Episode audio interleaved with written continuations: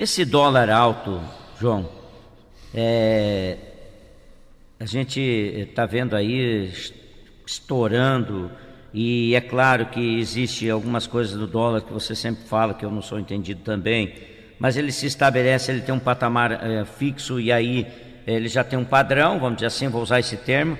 Aí dependendo de algum fator aí ele oscila para mais ou para menos e tal. É, hoje nós estamos vivendo a, a, o Brasil, a, a, maior alta de dólar, é, nós estamos vendo é o Brasil dessa relação moeda que você disse que nossa moeda na sexta lá está a pior possível.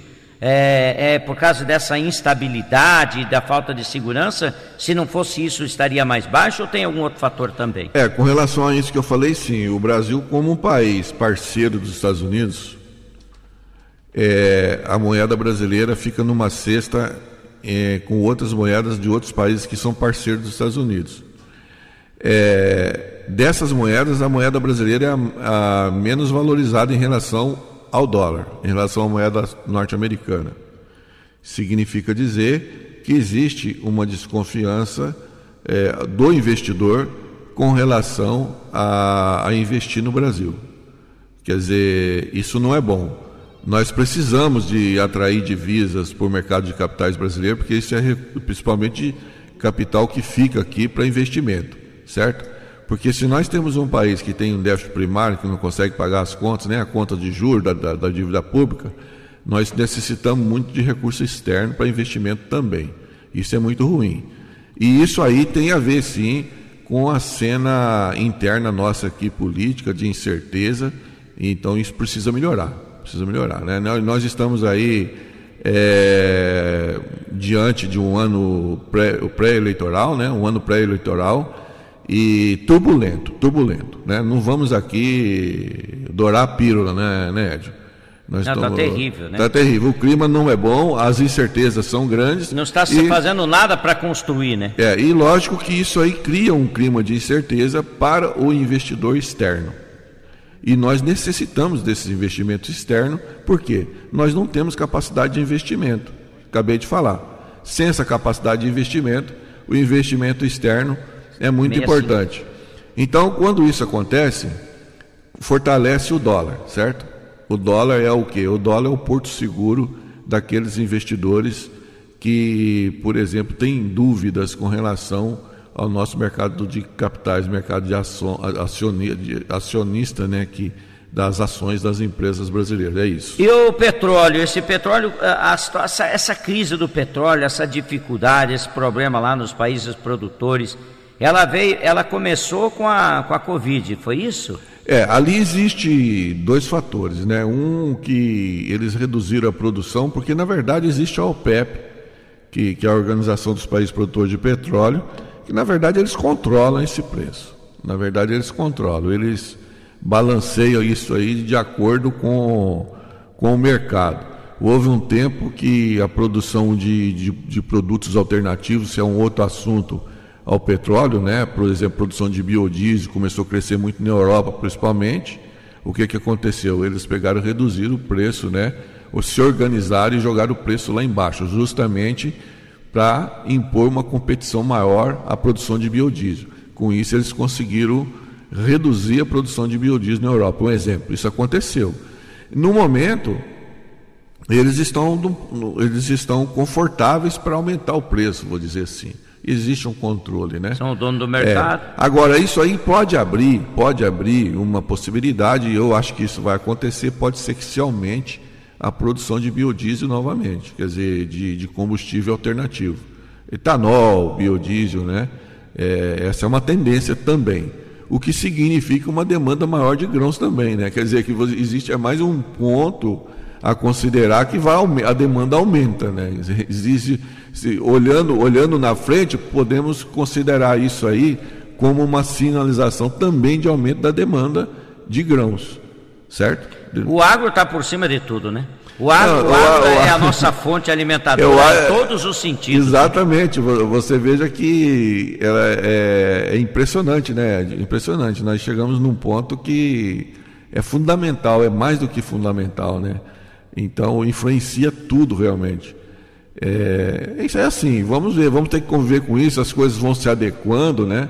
Existem alguns analistas que falam assim, ah, nós voltamos à crise de 2008. Em 2008, né, quando foi quebrou o banco Lehman Brothers nos Estados Unidos, que é o maior banco de investimento imobiliário, e quebrou o banco na Europa, em todo lugar, é, com aquela crise, né? É, gerou uma crise muito parecida no, no, no, com relação à produção de fertilizantes também, porque aí reduz investimento, certo? Que tem muitos, muitos agentes financeiros que investem em empresas que produzem. Então, houve um, um, um espécie, uma espécie de colapso. Só que não faltou produção, nós tínhamos produção. Agora, a questão é que hoje, além dessa crise, nós temos uma produção menor em relação à demanda. Quer dizer, nós temos uma crise financeira global e nós temos um, uma oferta menor de fertilizantes. Quer dizer, então isso aí é um problema, se tornou um problema maior. 8 e 25 João Luiz Nogueira, você fez uma leitura do cenário, né? Cenário tem um lado bom da produção que tiver o produtor para produzir, ele vende tudo. Os preços estão bons, mas aí os insumos agora começam uma dorzinha de cabeça. O dólar está alto, mas o dólar alto para produção também tem uma, é uma faca de dois gumes também, né, meu? É uma faca de dois gumes. Agora, é, nesse momento não é bom, porque o, o, dólar já foi bom na implantação da safra. Daqui para frente ele já começa a complicar, né? É, Seria bom. Depois, Só que não né? existe, aí que está, por isso que eu disse, nós estamos num ano pré-eleitoral e do posto, ponto de vista doméstico, ele não vai ser favorecido. Agora, resta saber como é que vai ser conduzida a política monetária nos Estados Unidos. Porque se realmente a inflação lá começar a pegar, a tendência é que o juro aumente. Juro aumentando, é fuga de investidor, não tem a menor dúvida disso, e o dólar com, continua com esse suporte aí que ele tem. E, e eu vou falar uma coisa para você: o dólar é o ativo com maior liquidez no mundo. Então ele influencia diretamente a economia do mundo todo, não só do Brasil.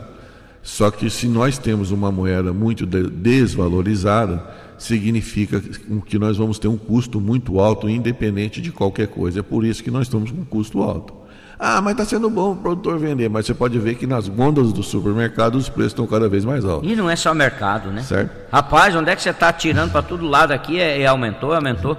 Quem vende hoje, eu, eu não sei se você percebeu, não sei se é uma leitura que eu faço até o cara que vende não está aguentando mais, tem que às vezes aumentar o seu produto. É... Quer dizer, ele está pagando mais, ele tem que repassar, porque ninguém vende para ter prejuízo, vende para ter lucro, e o cara está aumentando. Quer dizer, é ruim para todo mundo, né? É ruim para todo mundo. E então isso aí. Isso é culpa do, do governo? Não, não, Ed, eu não gosto de entrar nessa não, questão. Eu sei que você não gosta, mas é importante você esclarecer é, isso que você entende. Eu acho assim, é muito difícil no, numa hora de crise aguda, que é uma crise mundial, né? não é uma crise só nossa aqui, é, ficar falando, olha, é culpa desse, é culpa daquele. Nós temos uma conjuntura desfavorável hoje.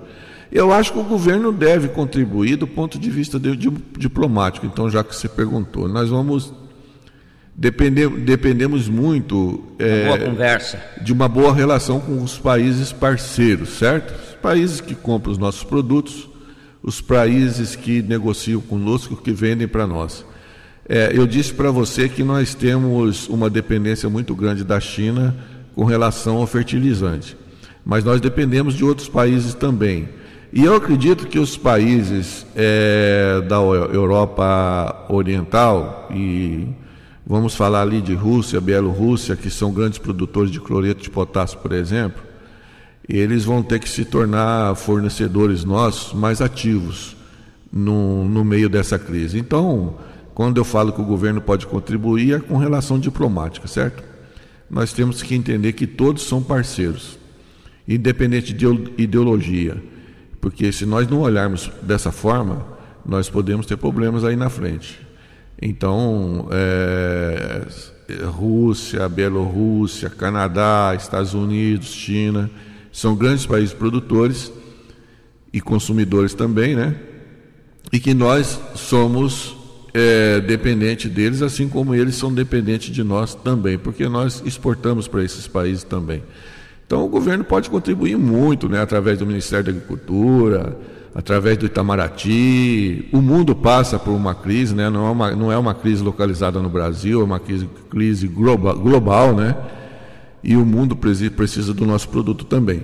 Mas nós precisamos nos relacionar melhor, né? É, ter mais calma na, no que fala, falar as coisas corretas na hora certa é, e ter bons relacionamentos. Vai ser muito importante daqui para frente, viu, Edio? Eu quero, eu é. quero aproveitar, antes que você é. encerre o programa aí, de mandar um abraço para Rosa Campos, que duas vezes eu encontrei com ela. Falou, João, acompanha o teu programa. Eu falei, para mim é uma honra, né? A Rosa que foi que é uma pessoa que foi vice-prefeita aqui, foi política, vereadora, é, tem uma, teve uma atuação ativa, né? Uma das primeiras mulheres a atuar na política em Toledo, eu tenho um grande respeito por ela. Eu também, uma pessoa bem querida, Rosa, e, obrigado, nem eu e, sabia que eu via. E eu fiquei muito feliz, assim, né? E, um abraço pro Sabino. Um abraço pro Sabino, né? Que, que também deve estar junto acompanhando. E a Rosa, que é produtora rural, viu? É. Produtor, produtora rural também. Essa é faca na bota. É, Valdir Berticelli, que também me encontrou, falou: João, te acompanho lá, grande amigo. Um abraço, Valdir, para você. Muito obrigado pela audiência um abraço, de vocês. Valdir. Mas vamos lá, eu só mais, interrompi, mais um, eu né? interrompi você. Tinha, mas tinha mais um, parece não, eu esqueci. Ah, o Pegorário me ah, encontrou, mandou um abraço. O que eu ia te perguntar, agora, agora eu dei uma. Eu já, já vou. Eu cortei já, você, né? É, mas não, mas de boa, eu, eu só fico analisando essa. Ah, ah já lembrei. Nós falamos de mercado e tal. Para mim, da minha parte, eu fecho aqui. O clima tá bom, né, meu amigo? Então, essa é uma coisa, essa notícia boa, né? Essa notícia boa, é, bem, bem, bem, boa, né? bem, lembrado. É, o ano passado, uma hora dessa, nós estávamos esperando Chorando. a chuva, né? E agora não, nós estamos numa uma situação muito boa. Inclusive as previsões para as próximas semanas são muito boas também, não só para a nossa região, é muito importante que entendemos a coisa dessa forma. É, ela existe uma previsão muito boa para a região centro-oeste, região norte, que são grandes regiões produtoras hoje, né, Ed? Aquela região do Mato Piba lá, que, em, que engloba é, parte do Piauí, parte do Tocantins, Bahia, oeste da Bahia, está faltando um pouco de chuva, agora começou a chegar, né? E então isso aí significa que nós vamos produzir e precisamos produzir, porque veja bem, tinha uma época que nós éramos autossuficientes, nós exportávamos, mas agora nós passamos a entender que o Brasil como um todo precisa produzir, porque esse ano, por exemplo, nós dependemos, ficamos dependentes de, de, de produtos de outros estados. Então, muito importante isso daí, né? pelo menos isso, né? compensar esses custos com uma boa produção. E essa é a boa notícia. Tudo leva a crer que nós vamos ter uma boa produção de soja né? Vou queimar minha língua, Conab, eu quero Mas tomara que queime mesmo. Queimar né? minha língua, que nós possamos produzir mais de 144 milhões de toneladas de soja, é, que possamos semear uma boa safra de milho já a partir do, da data ideal e do, já do, do, do, período ideal, né, Edio? Não como aconteceu em 2021. Tivemos essas perdas aí bastante significativas e que estão pesando ainda né, no, no, no abastecimento nosso. Sabemos que os produtores estão reticentes em vender a produção, vendo o dólar subir. Hoje, por exemplo, o produto que tinha um preço interno, o preço do milho maior, com a queda da, do preço, ele começa a ter paridade com o produto exportado. Então, pode ser, pode ser, e esse é um risco, é bom que se fique atento, fique atento a isso, que os produtores resolvam exportar porque o dólar favorece, existe uma paridade lá com o preço lá fora melhor com o preço pago internamente. É um riscozinho aí para quem necessita de milho. Ficar de olho nisso também, só um alerta, né? É, para não ficar sem. E esse alerta vai para os grandes compradores também, para depois distribuir para a indústria e tudo mais. E aí, indústria eu falo de tudo, né? Com certeza. Alimentação animal, indústria de produção de né, produtos é, comestíveis e aí é, afora. Fechamos a conta hoje? É isso aí, né, Edio? Desejar um bom final de semana a todos. Previsão de muita chuva hoje, viu, João? Hoje, hoje previsão de muita chuva? 64 milímetros no mínimo. Ah, olha. Eu ouvi falar, eu estou vendo que o tempo está começando. O tempo está indo mudando um pouquinho, ficando um pouquinho mais carrancudo a cada momento, mas é para ser no período da tarde, aí não sei se final é, à tarde e à noite, e amanhã também tem chuva. Daí depois vão ter uma trégua aí de uns uhum. três dias. É. Mas quer dizer, a umidade voltou, a chuva está voltando, ah, né? nunca mais nós tinha ah, isso. Esses, essas, esses problemas sérios hídricos, né? Aí sim, de falta de água no interior. Vai já restabelecendo Vai tudo. se restabelecendo, são, são as boas notícias aí. É assim, né? Notícia, às vezes. Às Nós temos as ruins e as boas, faz é, parte, né? Vai, vai, mudando, vai mudando. Vai mudando. Tem que ter fé em Deus que a coisa vira e tomara que nós tenhamos uma excelente safra, porque se não tiver uma safra boa também, daí, se a coisa está ruim, fica muito pior. E o agro, cada vez, eu nunca vi o agro estar no patamar. Nós estamos há alguns anos aqui, né? não muitos anos, mas alguns anos que o, o agro ganhou um status, né? chegou na valorização daquilo que nunca teve, poderia até merecer mas nunca teve. Hoje o agro está num status fantástico. E a tendência, meu caro João Luiz, de uma analogia bem simples de que mais gente nascendo, mais gente consumindo, mais importante o agro, cada vez mais. É, você tem que aumentar a produtividade com qualidade, porque você tem que cuidar das questões ambientais e sanitárias também. Esse é um outro assunto que nós vamos debater uma hora aqui porque é muito importante que a gente cuide disso daqui para frente para que nós eh, possamos produzir. Agora nós não temos que só produzir, nós temos que produzir de forma sustentável, viu, senhor Edson? Tem mais isso. Obrigado, João. Ótimo final de semana. Viu? Ótimo final de semana a todos. Muito obrigado e que Deus nos abençoe. João Luiz Nogueira sabe tudo e mais um pouquinho é o homem do agronegócio aqui. Nosso analista, toda semana ele vem. Você tem alguma dúvida? é, você fala com ele,